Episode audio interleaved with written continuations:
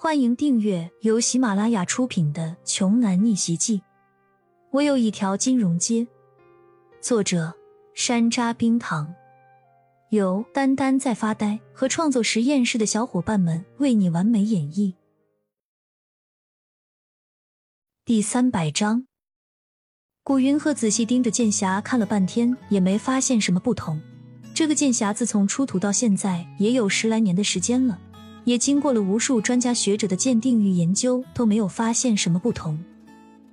最后，古云鹤得出结论：这只不过是骄阳年轻气盛与人怄气罢了。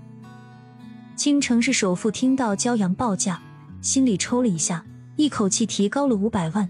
就算是他，也没有这种魄力。可是牛逼已经吹下去了，自己这时候认输，恐怕会成了青城的笑柄。三千。三千一百万，他硬着头皮又加了一百万，同时在心里祈祷骄阳千万不要再加价了。三千五百万，骄阳的声音再次响起，依旧是那么平静，仿佛只是说了一串没有价值的数字一样。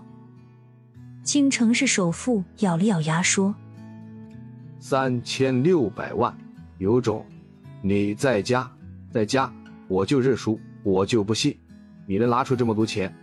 他的确支撑不下去了。三千五百万已经是今天拍卖场的天价了。这么说，无非是给自己找一个台阶下而已。万一骄阳真的再开口，自己也好退出。果然，他刚说完，没多久，骄阳就开口了：“四千万，希望你说到做到，不要再加价了。”青城市首富松了一口气，说：“行。”归你了，不过四千万买九柄生锈的破剑，你也是闲得蛋疼。他忘记了自己刚才还出价要竞争呢。对于这种不知道天高地厚的小人物，骄阳往往是采用的无视的手段。主持人已经越疯了，虽然两人不再竞价，但这个剑侠已经翻了四倍，也就是说今天的业绩也能翻四倍了。还有没有竞价的？没的话，我就敲定了。四千万第一次，第二次，第三次。恭喜这位焦先生拍下天机剑侠。稍后请后台结账领取您的物品。终于是拍下来了，虽然当中有点下插曲，不过都是小事。骄阳现在最不怕的就是比谁的钱多。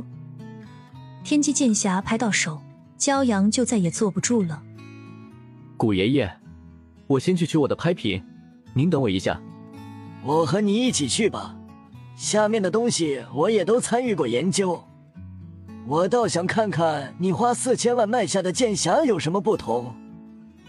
古云鹤对接下来的藏品有些兴趣缺缺，准确来说，这里的东西他都参与过研究，包括剑侠。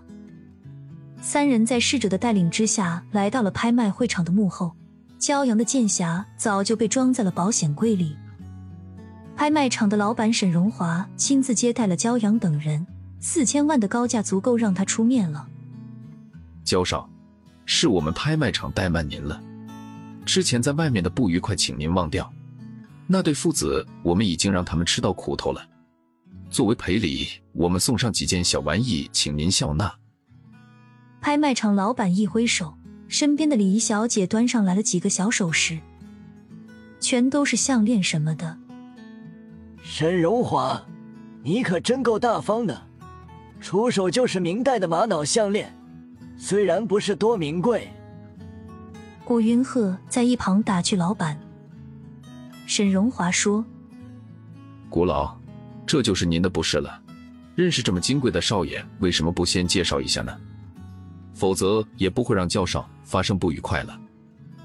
伸手不打笑脸人，骄阳也客气的说：“沈老板客气了，这些礼物我就不再推辞了。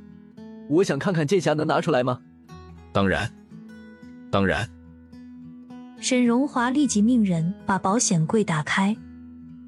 拍卖场验货是常有的事情，所以沈荣华并没有觉得不快。很快，漆黑的木质剑匣。就呈现在了众人面前。骄阳压制住悸动的心情，抚摸着剑匣的表面。咦，这剑匣的木质表面是不是颜色又深了？怎么感觉更加深邃了？古云鹤疑惑说道。本集播讲完毕，想听更多精彩内容，欢迎关注“丹丹在发呆”。